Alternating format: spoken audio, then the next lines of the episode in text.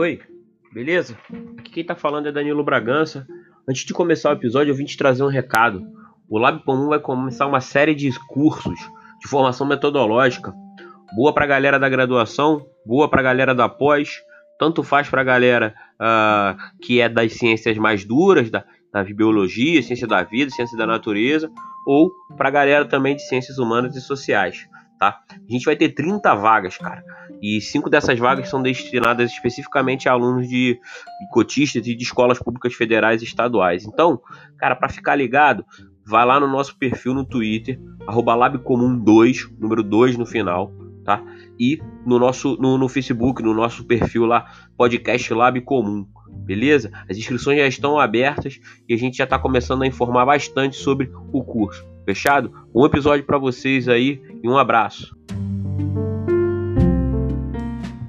Olá, este é o Lab Comum, um podcast sobre agir comum de uma forma diferente. Comum, mas diferente? Já te explico como é isso. Eu sou a Larissa Gonçalves. Eu sou o André Luiz Pinheiro. E eu sou Arthur Buffon. E este é o Lab Comum. Balbúrdia, resenha e ciência. Está começando Lab Comum.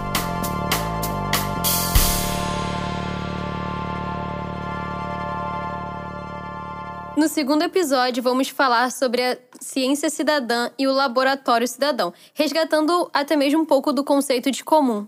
É isso. Hoje a gente vai falar um pouquinho sobre ciência cidadã. O assunto possui diversos referenciais teóricos que a gente podia ficar muito tempo abordando aqui mas a gente escolheu especialmente tratar um pouquinho sobre as ideias de Antônio Lafuente.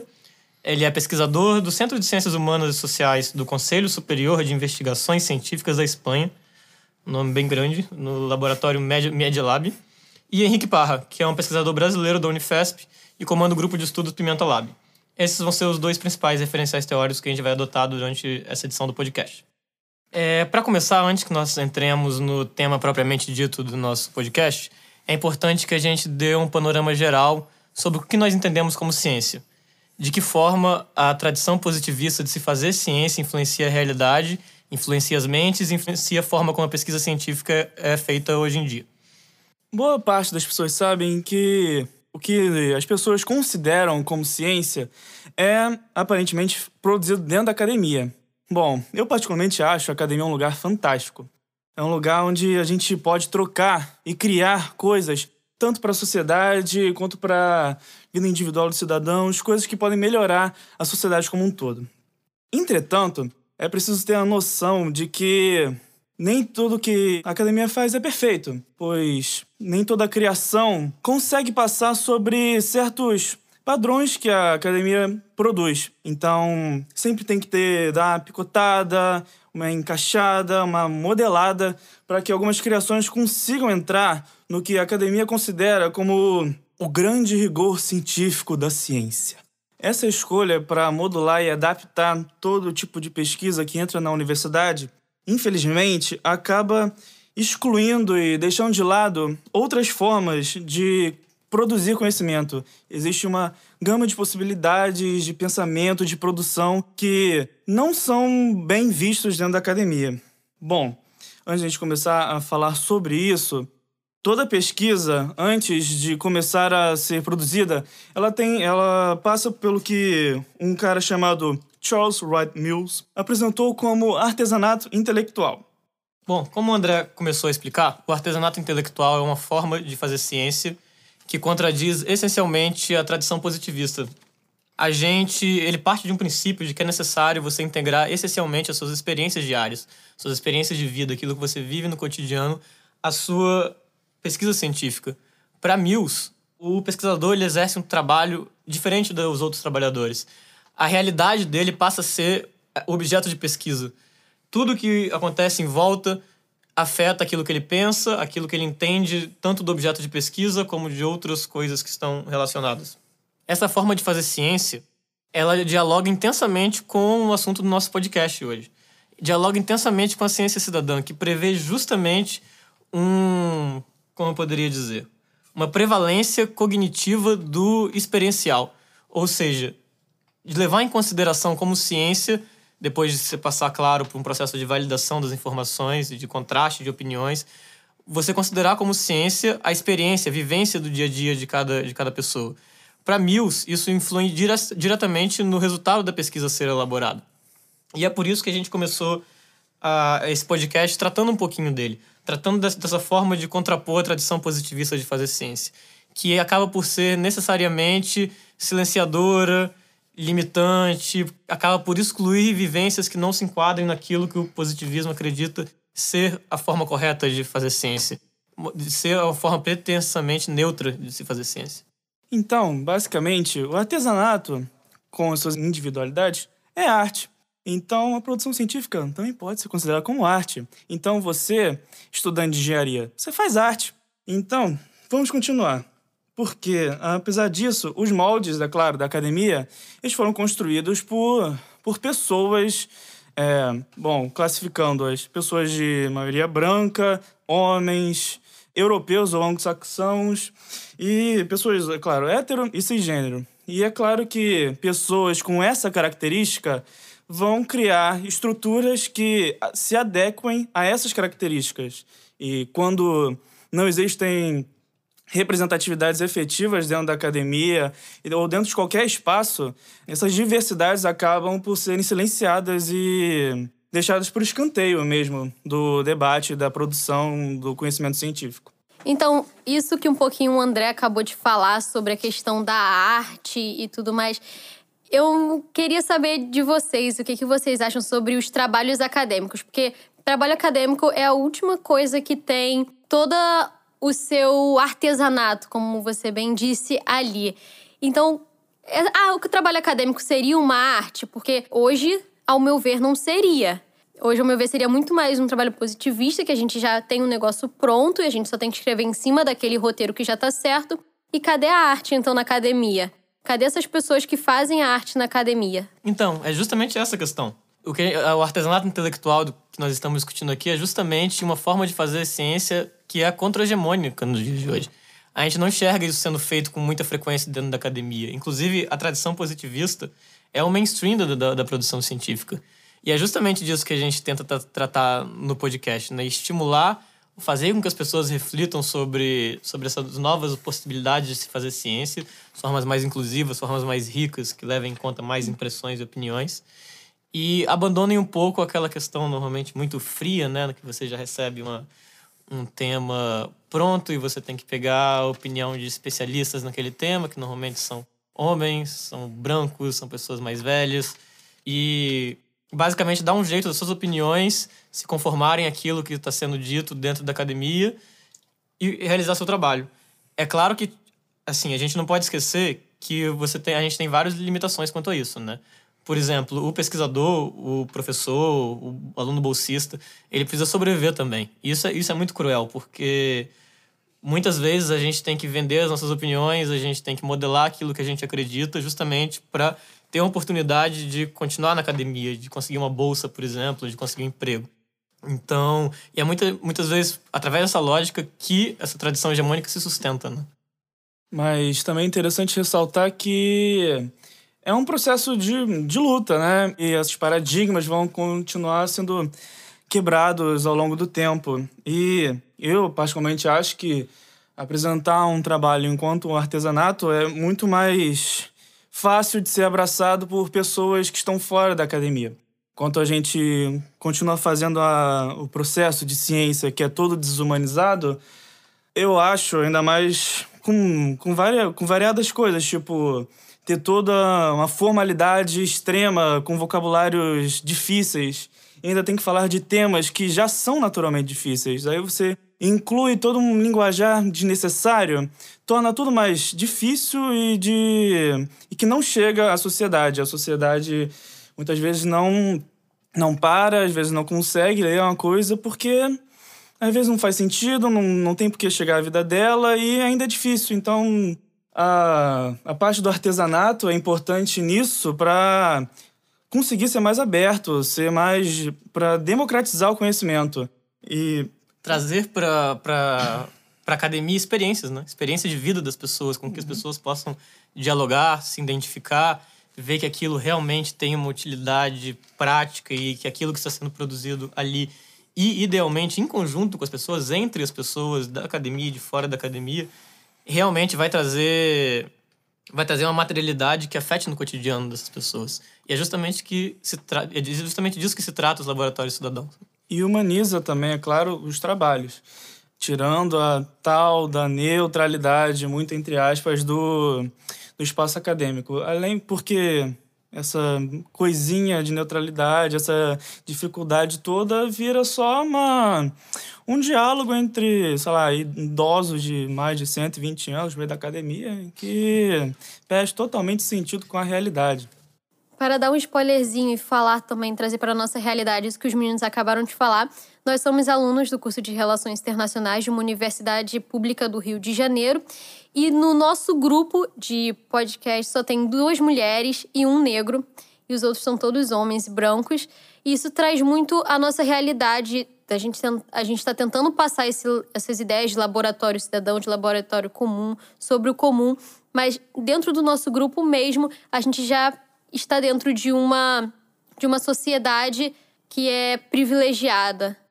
Eu queria recomendar para vocês, e que os meninos acabaram de falar, uma autora indiana chamada Gayatri Spivak, com um texto dela sobre Pode o Subalterno Falar, e a Djamila Ribeiro com o livro O que é Lugar de Fala, que elas dialogam bem sobre isso que os meninos acabaram de falar, sobre essa, essa sociedade que não possui, não consegue achar um lugar de fala, não consegue achar um lugar para expor a sua vida, expor a sua opinião de uma forma, até mesmo com artesanato. Então, e são mais ou menos esses os vários problemas que o pensamento mainstream do que é fazer ciência apresenta. É, por exemplo, um, uma parada muito interessante que o, o Lafuente fala, o problema que ele identifica na forma como é, a ciência e a academia se comunica com a cidadania, com os cidadãos, com as pessoas que estão para fora da academia. É justamente a questão da forma como ele se comunica, que hoje em dia o, o mainstream adota uma cultura de divulgação e não uma cultura de participação, que é o que se busca construir através dos laboratórios cidadãos da ciência do comum e, e afins. A cultura de divulgação ela está muito centrada naquilo que quem já frequentou uma universidade, já foi, já fez um congresso, algo do tipo, está muito acostumado, que é a marcação de ciclos de palestras, eventualmente uma exposição, um congresso em que especialistas sobem ao palanque para conversar sobre determinado assunto e o cidadão senta na sua cadeira e, e absorve aquilo que ele está falando, sem que haja um diálogo. É, é uma divulgação essencialmente unidirecional, com um viés paternalista muito grande e que deixa bem claro, a, a, reforça a fronteira entre aquele que é expert e aquele que é amador, né? Amador, vamos entender assim, pessoa que não está na, na academia. Entre aquele que sabe do que está falando e aquele que não sabe do que está falando. E isso é uma forma de empobrecer a realização da ciência, né? Você simplesmente descarta as experiências, os pensamentos, as opiniões de diversas pessoas que, que estão ali em volta e poderiam estar contribuindo para o debate. Claro que a gente não pode perder o certo rigor científico, a gente tem que ter parâmetros, a gente tem que contrastar opiniões, a gente precisa fazer comparações, mas é muito importante que não se ignore as opiniões daqueles que são que não estão inseridos na academia, já que, se nós formos analisar concretamente, o nosso mundo é produto da ação de amadores. Né? A ciência, como nós temos hoje, ela remonta aí, talvez ao século XVII, XVIII. Tudo que vem antes e muita coisa que vem depois foi feita por pessoas que não são, por assim dizer, especialistas, é, não são certificados em determinado assunto. É, outra situação que o Lafuente também faz uma crítica, além de tudo isso, da ciência toda fechada na academia, é a privatização do conhecimento. Ele critica muito o como é, o grande capital, é, grandes empresas financiam isso muito mais lá fora do que aqui propriamente dito, mas é eles fazem a busca pelo conhecimento, busca por criações, por fórmulas, com o intuito de fazer a criação de patentes. E a patente nada mais é do que você ter o conhecimento privado. Você não pode ou precisa pagar uma certa indenização à pessoa que criou aquela fórmula. Então, muitas vezes você é incapacitado de, por exemplo, continuar uma pesquisa ou precisa pagar para essa pessoa ou até mesmo ficar reinventando a roda para conseguir chegar na naquilo que a sua pesquisa queria a princípio. Imagina se tivesse que pagar sempre para a pessoa que inventou a piada da galinha. A gente ia perder dinheiro. Eu só não conto a piada da galinha aqui porque dizem as más línguas que eu vou ter que pagar depois. Adorei a piada, querido. Foi descontração importante. Obrigado. É, mas é justamente sobre isso que a gente está falando. É, é, é o neoliberalismo de tudo, né? É a ideologia que justifica você privatizar, monetizar e vender tudo, absolutamente, desde o genoma humano até sementes, até aquilo que se produz na internet, softwares, códigos, tudo.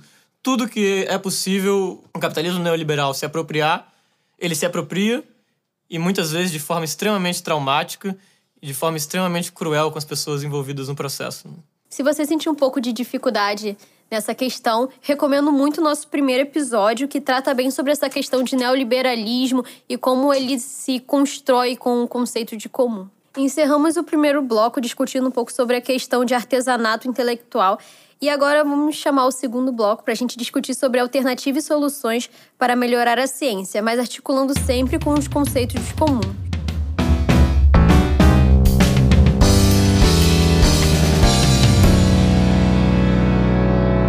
Então, vamos introduzir aqui a situação da ciência cidadã.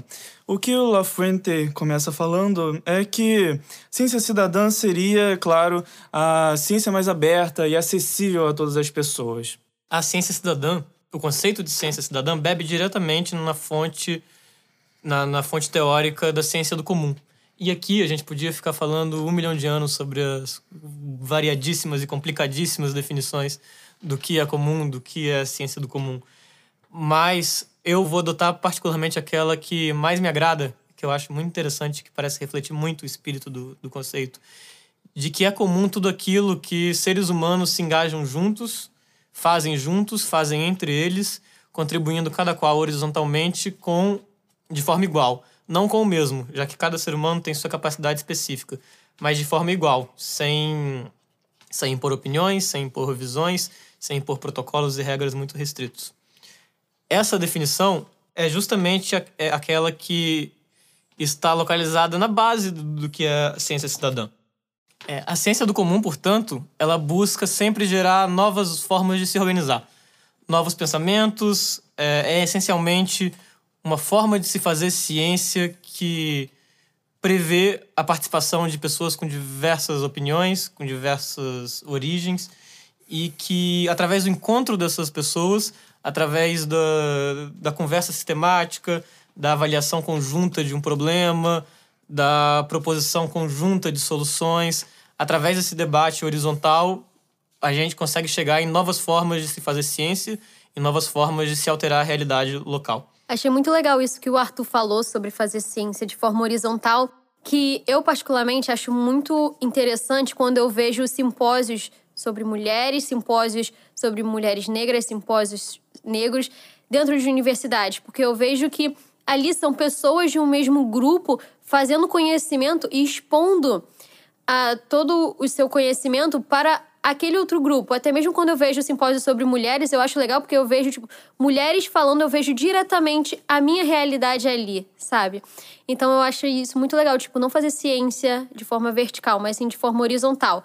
Que muito mais do que ter um homem falando numa palestra sobre militares, sobre estudos militares, é você ter mulheres, mulheres negras, grupos de minoria como refugiados ou coisas, alguns outros grupos, ter pessoas falando para outras pessoas que possuem a mesma.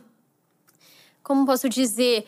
Que possuem a mesma vida, que possuem um estilo próximo. Sabe? Então acho muito, achei muito legal isso. É, é justamente isso, né? Como que a gente quer. Como a gente se coloca a pretensão de aprender a realidade, de descrever a realidade, se a gente está absolutamente ignorando a existência de múltiplas realidades, da maioria das realidades, na real, né? E é assim que é, seria a ciência verdadeira. Algo que seja necessariamente coletivo e que sirva à sociedade. E é para isso que servem os nossos laboratórios cidadãos, que vamos entrar a fundo agora. Então, esses laboratórios cidadãos são justamente uma tentativa de realizar uma materialização prática dos conceitos, princípios, práticas da ciência do comum, da ciência cidadã. É uma forma de transpor para a realidade de tornar efetivo o que a gente discute muito academicamente, o que a gente tem discutido até agora no podcast, por exemplo. É interessante destacar também como a internet é, serve muito bem para a criação de laboratórios cidadãos, que muitos deles até são feitos somente até na internet. É, tem um exemplo muito, muito legal que é utilizado por todos os alunos quando estão no ensino fundamental, ensino médio, que é o próprio Wikipedia, que é um centro de informações que não tem ninguém, é, não tem um todo mundo, quer dizer, todo mundo pode colocar algo dentro do Wikipedia e é claro, corre aquele risco ali de ter uma informação errada ou outra, mas é algo que é um trabalho coletivo, que as pessoas podem ajudar, colocar informações e isso serve para todo mundo. Todo mundo já precisou usar alguma vez na vida. Esse podcast não foi usado Wikipedia, tudo bem? Tá vendo? É, justamente como a academia nos tolhe, a gente tem que fazer um disclaimer avisando que a gente não usou o Wikipedia. Então, seja na internet, seja na realidade prática, seja no dia a dia, o que são os laboratórios cidadãos? São espaços essencialmente de encontro.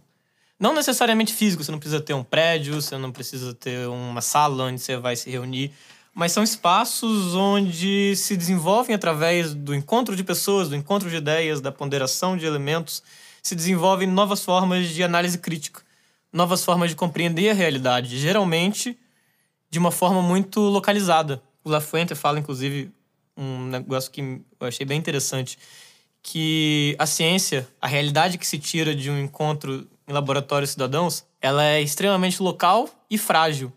É interessante a gente ver esse, esse adjetivo frágil, porque normalmente a gente pensa numa coisa ruim, né? Poxa, como assim esse tipo de ciência que está sendo produzida é frágil? Não deve ser uma ciência certa, né? Mas não, é justamente porque ela parte das experiências daquela pessoa, daquelas pessoas que estão em volta relacionadas ao território em que elas estão inseridas. Aquela realidade pode mudar de uma hora para outra, justamente por ser local, justamente por muitas vezes ser em uma escala pequena. Aquilo é frágil, aquilo é fluido, aquilo pode mudar a qualquer momento e novas interpretações, novas conversas, novos encontros devem ser feitos e devem ser mantidos né, cotidianamente para que aquela nova realidade seja também aprendida e seja também alterada da forma que, que melhore para todos os envolvidos. Eu acho que conhecimento é bem isso, né? É ser algo fluido, ser algo que está a qualquer momento pode ter mudanças, porque uma sociedade ela não se encontra sempre parada, sempre da mesma forma, todas as pessoas têm uma mesma realidade. Então eu acho que o conhecimento é isso. É a mudança na vida de, ca de cada pessoa, a mudança na vida de cada grupo, transformando num comum. O comum nunca vai ser igual, é aquele velho ditado: o mesmo rio nunca passa duas vezes no mesmo lugar. Então acho que o conhecimento é meio que isso, né? Ele não tá sempre parado, ele não tá ali representando uma única pessoa. Ele vai ter mudanças sempre, ele vai ser fluido sempre, porque cada um tem uma realidade, essa realidade vai mudando, porque o outro dia vai ser diferente, o outro dia vai ser diferente e outras coisas vão acontecer. Então, logo esse conhecimento tem que ter mudanças, tem que acontecerem mudanças ali. Até mesmo porque senão vai ser um conhecimento parado em uma pessoa só. Igual a gente conhece muito bem, tipo, muitas teorias paradas e antigas que não muda, mas a realidade mudou, o mundo mudou. Tem pessoas necessitando de vozes ali para mostrar essa mudança. Então achei muito legal isso também. Então, é, agora a gente vai apresentar alguns exemplos de laboratórios cidadãos, tanto no Brasil quanto na Espanha. O primeiro que gostaria de destacar é o Lab Hacker, que é um laboratório, que é um projeto, foi meio que criado pelo Congresso Brasileiro e que ele funciona com vários tipos de coisa. Ele faz audiências interativas, estudos colaborativos em mídias sociais, eles incluem temas no debate da pauta da Câmara e eles também foram responsáveis pela criação do portal do E-Democracia, que aí já entra em debates em situações de democracia 2.0, que já não cabe a mim nesse debate, mas enfim. Também, no, alguns exemplos de laboratórios na Espanha, tem o Media Lab Prado, que o próprio La Fuente, pois ele é espanhol, é, trabalha dentro e que possui diversos laboratórios cidadãos. Um dos exemplos mais interessantes é o CICI Lab, que é o Laboratório de Ciência Cidadã, que promove as atividades em que as pessoas participam e desenvolve processos de investigação científica. E o mais interessante desse especificamente é que ele está mais voltado para atividades e pesquisas que estão relacionadas à sustentabilidade e ao meio ambiente. E também tem um, um laboratório cidadão para toda a, entre aspas, Ibero-América. Não sei por que tentam forçar essa barra, mas enfim. Que é o Instituto Procomum. É um pouco parecido com o Media Lab Prado, que tenta entregar é, é. Eita, integrar, integrar é, os projetos de cidadania 2.0 e as outras pesquisas que eles têm, com Media Labs, City Labs, Hack Labs. São realmente vários espaços, em maioria por meio digital, em que eles tentam dinamizar, colocar suas experiências, informações e dados. E aí, queria trazer outros dois exemplos mais, mais abstratos, mas que são bem interessantes também. O primeiro são, é, são os grupos que existem em várias regiões do país, em várias cidades, dos alcoólicos anônimos. É, que eles provam justamente que o, aquele grupo, aquela comunidade de afetados não precisa nem necessariamente saber que é um laboratório cidadão para estar executando práticas de laboratório cidadão. Um grupo de alcoólicos anônimos são pessoas que identificaram um problema em comum, levaram aquilo para debate, conversaram entre si, identificaram termos, contrapuseram opiniões umas contra as outras, pensaram formas de, de desenvolver ajuda e, e chegaram a uma certa relação com os corpos delas, com o seu problema com bebidas e afins, que é muito próprio, que é muito, que é muito relacionado àquele ambiente específico. E, portanto, caracteriza um encontro de pessoas em um laboratório cidadão que, através da discussão, atacou um problema local que os atrapalhava pessoalmente. E um outro exemplo que eu queria trazer não é nem necessariamente sobre um laboratório cidadão em si, mas sobre a comunidade de afetados, que geralmente é da onde surge um laboratório cidadão. Que somos nós. É, o que somos nós, estudantes de universidades públicas, do que uma comunidade de afetados ante um neoliberalismo privatista que está degradando um bem comum, degradando um bem público. Degradando um bem comum porque tudo aquilo que. aquela vontade de trazer um, um bem real através de suas pesquisas científicas é logo substituído pela necessidade de você competir com seu colega, de você vencer o seu colega num, num, processo de bolsa, num processo de iniciação científica ou qualquer coisa do tipo. E a degradação do bem público, porque absolutamente tudo dentro da universidade, ainda não, mas existe um movimento para o selo, está passando por um processo de valorização mercadológica. Estão tentando atribuir um valor para aquilo que se produz na universidade e as coisas que produzem na universidade só têm valor à medida que elas apresentam valor dentro do circuito capitalista de produção. Isso é extremamente grave. Inclusive, o nosso podcast, a gente surgiu como uma reação a, essa, a esse tipo de atitude, esse, a esse processo histórico.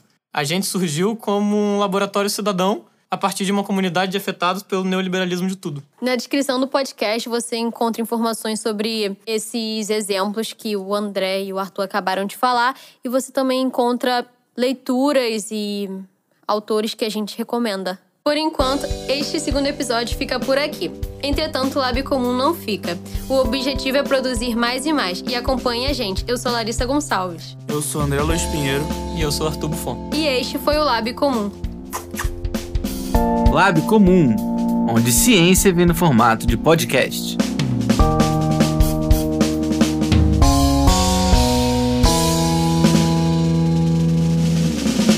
Cordilheira Produções.